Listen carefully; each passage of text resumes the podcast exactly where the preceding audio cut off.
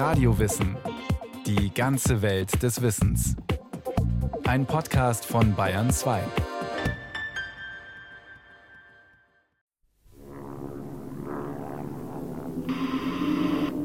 Bewölkt und unbeständig.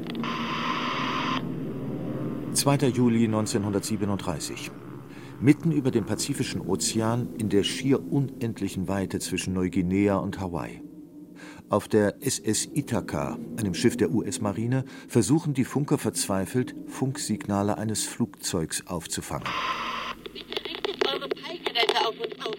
Ich bin noch 100 Meilen entfernt. Es ist kurz nach 18 Uhr Ortszeit. Die Funksignale kommen von Emilia Earhart und werden von den Funkern bereits seit Stunden erwartet. Earhart ist eine der bekanntesten Pilotinnen ihrer Zeit. Sie ist auf dem Weg, als erster Mensch die Welt im Flugzeug entlang des Äquators zu umrunden. Nach über 20 Stunden Flugzeit soll sie planmäßig auf der winzigen Insel Howland Sprit tanken. Ein riskantes Unterfangen. Etwa eine Stunde später meldet sich Emilia erneut. Wir müssen genau über euch sein, können euch aber nicht sehen. Wir fliegen in 1000 Metern Höhe. Die Funker an Bord der SS Ithaka werden später sagen, dass sie ein ungutes Gefühl beschleicht. Sie spüren, irgendetwas scheint dort oben nicht in Ordnung zu sein. Während Emilia Earhart offenbar über dem Ozean herumirrt, versuchen die Funker der SS Ithaka verzweifelt Kontakt zu ihr und ihrem Navigator Fred Noonan aufzunehmen. Es dauert eine weitere Stunde, bis sie wieder von den beiden hören. Wir sind von Norden nach Süden unterwegs. Danach reißt der Funkverkehr ab. Bis heute weiß niemand, was aus Emilia Earhart und Fred Noonan geworden ist. Ein Rätsel, das immer noch Suchmissionen, Spekulationen und Verschwörungstheorien provoziert.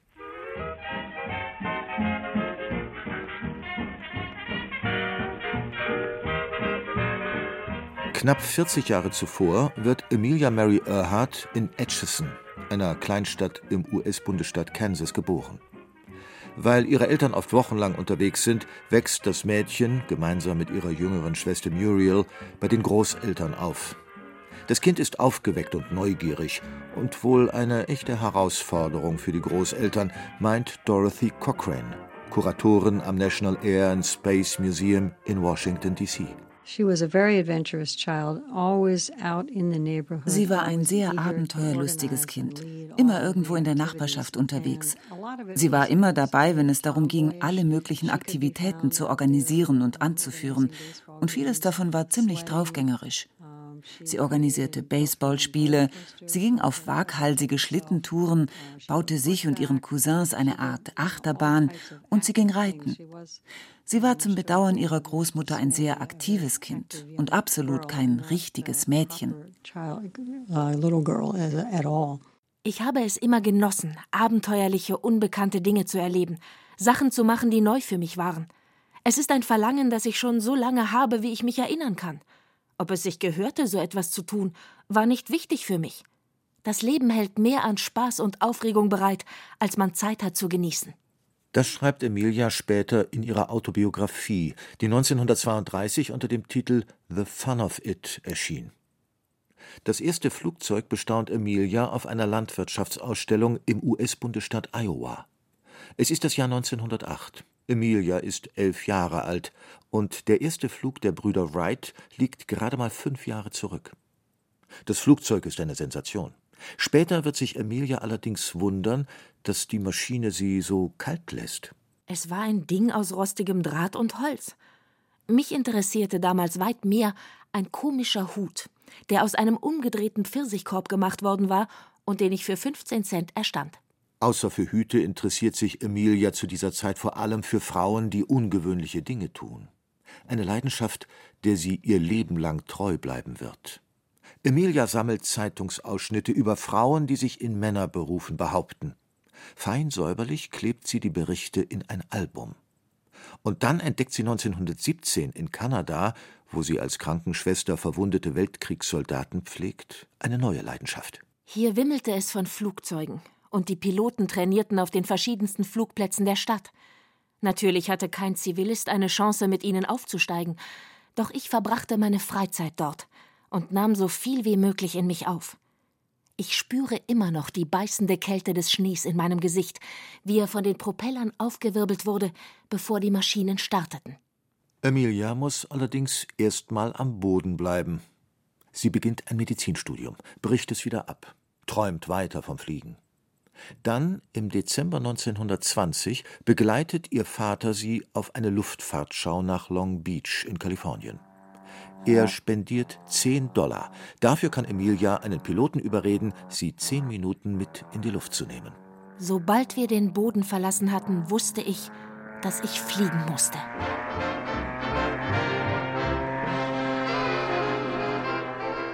Emilia hat ihre Berufung gefunden. Einen Monat später nimmt sie ihre erste Flugstunde. Ein teures Hobby. Emilia muss bald alle möglichen Jobs annehmen, um sich die Ausbildung selbst zu finanzieren, erzählt Dorothy Cochrane. Sie arbeitete als Fotografin, als Lkw-Fahrerin. Sie machte ganz verschiedene Dinge einfach nur, um Rechnungen bezahlen zu können. Nur um ihre Flugstunden bezahlen zu können. Für mich bedeutete das Fliegen einfach Spaß zu haben. Kein Geld, kein Fliegen, keine Arbeit, kein Spaß. Doch regelmäßig zu fliegen ist für Emilia schon bald nicht mehr Spaß genug. Eine eigene Maschine ist ihr Ziel. Rund 200 Dollar braucht sie dafür. Für damalige Verhältnisse eine ansehnliche Summe. Emilia gründet zielstrebig, gemeinsam mit einer Freundin, ein Fotostudio, um das nötige Geld zu verdienen. Und sie überredet ihre Mutter, einen Teil ihres Geldes in die Anschaffung zu stecken. Es dauert nicht lange und Emilia hat ihr Ziel erreicht. Im Juli 1921, nur ein halbes Jahr nach ihrer ersten Flugstunde, steht ihre erste eigene Maschine vor ihr auf dem Rollfeld. Fortan verdient sie ihr Geld mit Schaufflügen. Am 22. Oktober 1922 macht Emilia zum ersten Mal Schlagzeilen. Sie fliegt so hoch, wie es nie zuvor eine Frau geschafft hat. 4600 Meter. Das ist Rekord, aber auch sehr abenteuerlustig. Denn da oben ist es so kalt, dass der Motor ihrer Maschine aussetzt. Emilia muss das Flugzeug in den Sturzflug bringen, um sie neu starten zu können. Doch kaum hat ihre vielversprechende Karriere begonnen, wird sie auch schon jäh unterbrochen. Ihre Eltern lassen sich scheiden. Die Mutter braucht Geld. Emilia muss das Flugzeug verkaufen, zieht mit ihrer Mutter von Kalifornien an die Ostküste allerdings nicht auf dem direkten Weg, dazu ist Emilia viel zu neugierig. Sechs Wochen lang fährt sie mit ihrer Mutter im Auto quer durch die USA an allen Nationalparks und Sehenswürdigkeiten vorbei. Zwei Frauen allein unterwegs, das ist im Jahr 1922 mehr als ungewöhnlich. Und kaum sind sie angekommen, sucht Emilia auch schon wieder eine Geldquelle. Dieses Mal wird sie Sozialarbeiterin. Ich bin eine Sozialarbeiterin, für die Fliegen ein Sport ist. Ich behaupte nicht, eine Feministin zu sein, doch ich freue mich, wenn Frauen neue Herausforderungen annehmen. Das heißt, neu für Frauen. Und die nächste Herausforderung lässt nicht lange auf sich warten. Im April 1928 klingelt Emilias Telefon.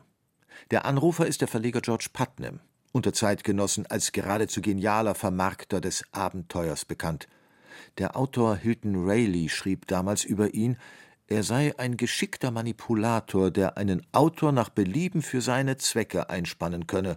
Aus einem Entdecker oder Piloten habe er mühelos einen Nationalhelden machen können. Putnam hatte zum Beispiel Charles Lindbergh unter Vertrag, der 1927 als erster den Atlantik im Non-Stop-Flug überquert hatte. Nun, knapp ein Jahr später, bietet Putnam Emilia die gleiche Strecke an, allerdings nur als Passagierin. Dorothy Cochrane uh, die Frau, die die Fokker besaß und die sich vorgenommen hatte, diesen Flug zu machen, wurde von ihrer Familie davon abgehalten. Deshalb bat sie George Putnam, die richtige Frau zu finden eine, die diesen Flug auf sich nehmen könnte. Die beiden suchten eine Frau, die etwas Erfahrung mit dem Fliegen besaß, die einen unangreifbaren Hintergrund hatte und von der sie glaubten, dass sie mit der Presse umgehen konnte. Sie wussten, dass sie dabei waren, Schlagzeilen zu machen. Auch wenn ich nicht glaube, dass sie wussten, wie groß die Sensation dann tatsächlich sein sollte. Sie wollten einfach sicher gehen, dass sie eine Frau an Bord hatten, die damit umgehen konnte, was auf sie zukam.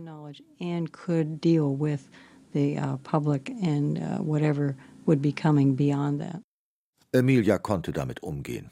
Ein Flug über den Atlantik, heute eine Selbstverständlichkeit, bedeutete damals, sicherheitshalber Abschiedsbriefe an die Familie zu schreiben wie diesen. Liebster Dad, hurra für das letzte große Abenteuer. Ich wünschte, ich hätte es geschafft, doch wert war es mir allemal. Du weißt es.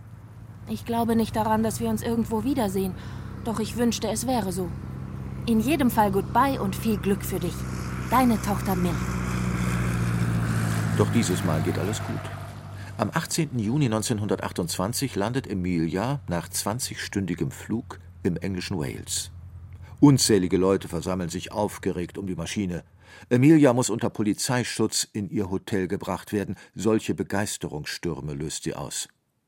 Dass sie nur die Passagierin ist, interessiert keinen. Dem Piloten schenkt kaum jemand Beachtung. Sogar der amerikanische Präsident Calvin Coolidge gratuliert ausschließlich Emilia in einem Telegramm. Und die reagiert prompt. Die Besatzung der Friendship hat das Bedürfnis, Eurer Exzellenz für die liebenswürdige Botschaft zu danken. Stopp. Der Erfolg ist allein den herausragenden Fähigkeiten von Mr. Stulz zu danken, der über 2046 Meilen blind geflogen ist. Blindflug hin oder her, berühmt wird nicht der Pilot, sondern Emilia und George Putnam wird ihr Manager. Er plant fortan ihre Termine, schickt sie auf Vorträge und wacht darüber, dass sie in kürzester Zeit einen Bestseller schreibt. 20 Stunden, 40 Minuten, mein erster Flug über den Atlantik, entsteht innerhalb von nur drei Wochen auf dem Landsitz der Familie Putnam. Und Emilia scheint nun von Rekord zu Rekord zu fliegen. 1932, Amelia als erste Frau allein über den Atlantik. Im gleichen Jahr fliegt sie zum ersten Mal alleine über den amerikanischen Kontinent. 1933 fliegt sie die gleiche Strecke nochmal in kürzerer Zeit, auch das ein Rekord. 1935 fliegt sie als erster Mensch von Hawaii nach Oakland in Kalifornien, im gleichen Jahr von Los Angeles nach Mexico City und danach alleine von Mexico City nach New York. Auch das hatte nie ein Mensch zuvor getan. Einen Rekord aufzustellen, das war eine Art, sich einen Namen zu machen und sich den Unterhalt zu verdienen. Eine Art zu beweisen, was die Luftfahrt zu bieten hatte. Und dass es sowohl ein Beruf für Männer wie für Frauen war. Nachdem klar war, sie wollte fliegen, begann sie eben Routen auszusuchen, die noch keiner vorher geflogen war. Und das machte nicht nur sie so. Es gab auch andere Frauen, die mit ihr um Rekorde konkurrierten und versuchten so Karriere zu machen.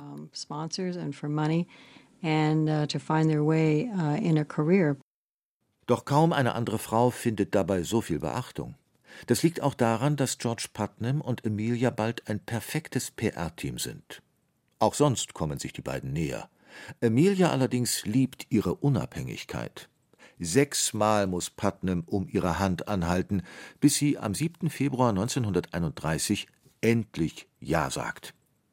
Selbst am Vorabend der Hochzeit zögert sie noch und schreibt an George Du musst dir noch einmal vor Augen halten, wie sehr ich vor einer Ehe zurückschrecke. Mein Gefühl sagt mir, dass ich damit jene Chancen in meiner Arbeit, die mir so viel bedeutet, zunichte machen könnte. Ich kann nicht versprechen, es in einem Käfig, auch in einem angenehmen, auszuhalten. Ich muss ein grausames Versprechen von dir verlangen. Lass mich gehen, wenn wir ein Jahr kein Glück miteinander gefunden haben. Das Fliegen, daran lässt Emilia keinen Zweifel, steht bei ihr weiterhin an erster Stelle. Die Flitterwochen dauern gerade mal ein Wochenende. Danach ist sie, wie nach jedem ihrer Rekordflüge, wieder unterwegs.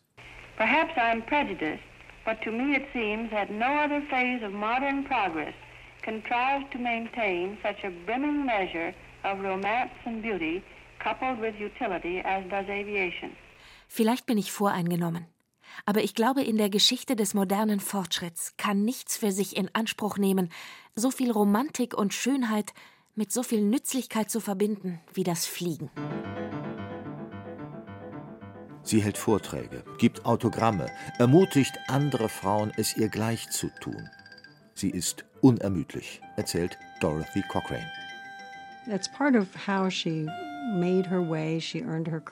Das gehörte dazu. Sie sagte immer, ich stelle einen Rekord auf und dann rede ich darüber. So hat sie ihr Geld verdient, um wieder fliegen zu können und einen neuen Rekord aufzustellen. Sie wollte aber auch weitergeben, was sie als Frau in dieser Welt, in der sie oft alleine unterwegs war, lernte und zeigen, dass Frauen in einer Männerdomäne Erfolg haben können. Das war natürlich nicht einfach. Sie arbeitete sehr, sehr hart und sie machte das sehr gut. Ende 1935 plant Emilia ihr größtes Abenteuer. Sie möchte entlang des Äquators rund um die Welt fliegen. Ein Flug, der als extrem gefährlich gilt. Doch Emilia schlägt alle Warnungen in den Wind. Hamlet hätte einen schlechten Flieger abgegeben. Er hat sich zu viele Sorgen gemacht. Mir ist deutlich geworden, dass ich diesen Flug brauche. Ich habe sorgfältig abgewogen. Mit ihm wird mein Leben erfüllter und reicher sein. Ich werde zufrieden sein. Danach wird es mir nichts ausmachen, alt zu werden. Doch dieser Flug wird ihr letzter. Am 2. Juli 1937 verschwindet Emilia Earhart irgendwo über dem Pazifischen Ozean. 29 Tage nachdem sie in den USA Richtung Osten aufgebrochen Afrika und Asien überflogen hatte und schließlich auf Neuguinea gelandet war. Auch eine groß angelegte tagelange Suchaktion im Pazifik bleibt erfolglos.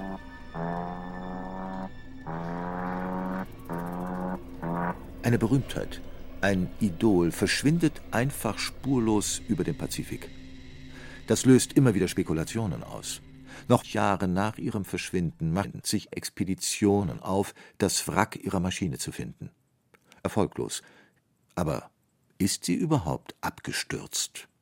Bald gehen Gerüchte um, Emilia sei noch am Leben, wohne als Hausfrau unerkannt irgendwo in Amerika. Sie habe auf ihrem Flug für die CIA spioniert und sei dabei von den Japanern gefangen genommen worden. Dorothy Cochrane hält das allerdings für völlig abwegig. Well, ich habe mir eine Menge Akten angesehen. Ich habe natürlich nicht alle Regierungsakten gesehen, aber ich habe die Akten der Marine studiert und der Küstenwache. Es gab jede Menge Studien und nie hat man Beweise gefunden, dass man versucht hat, sie zu einer Spionin zu machen. Es gibt Leute, die behaupten, sie sei vom Kurs abgekommen, um Bilder zu machen aber sie hatte dazu gar nicht den Treibstoff oder die Zeit, um das zu tun. Stattdessen, glaubt Dorothy Cochrane, sei dieser lange und schwierige Flug denkbar schlecht vorbereitet gewesen. Emilias Flugmanager war kurz vor dem Start aus dem Projekt ausgestiegen. Der Navigator Fred Noonan zwar als Fachmann, aber auch als Trinker bekannt, und der Flug, den sie sich vorgenommen hatte, war alles andere als eine Kleinigkeit. Und er hatte einen entscheidenden Schönheitsfehler. Sie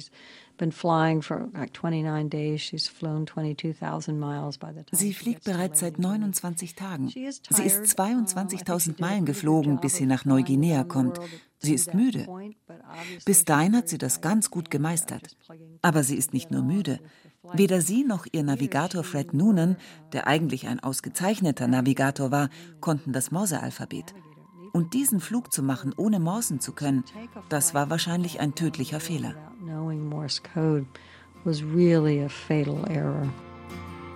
Hey there, Amelia Earhart, Queen of all the skies. Bis heute fasziniert Emilias Geschichte die Menschen. Dorothy Cochrane zeigt den Museumsbesuchern im National Air and Space Museum in der US-Hauptstadt Washington Emilias knallrote Lockheed Vega. Mit dieser Maschine flog Emilia 1932 über den Atlantik als erste Frau allein. Und selbst junge Menschen begeistern sich dabei immer wieder für die Biografie der Flugpionieren. Sie ist so populär, weil ihre Geschichte ein Geheimnis ist. Wir wissen nicht, was ihr passiert ist. Sie war eine der bekanntesten Frauen ihrer Zeit, sicher eine der einzigartigsten und mutigsten, die es gab. Und dann hoffe ich natürlich, dass den Leuten klar wird, was für eine ganz und gar besondere Frau sie war und was sie tat, um eine Karriere voranzutreiben, die Luftfahrt und die Frauen zu unterstützen. Man fragt sich einfach, was gewesen wäre, wenn sie ihre Flugkarriere hätte vollenden können. Aber bei den meisten ist es einfach die Neugier auf jemanden, der auf dem Höhepunkt seiner Karriere verschwand. Und weil es für dieses Verschwinden keine Erklärung gibt. someone being lost at the high point of their career, and, and there's just no explanation. Hey there, Amelia queen of all the skies. When you're gonna fly that plane of yours.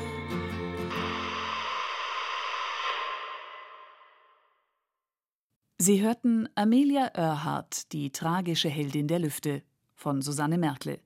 Regie Sabine Kienhöfer, Technik Roland Böhm. Es sprachen Andreas Neumann, Caroline Ebner und Rahel Comtes. Eine Sendung von Radio Wissen.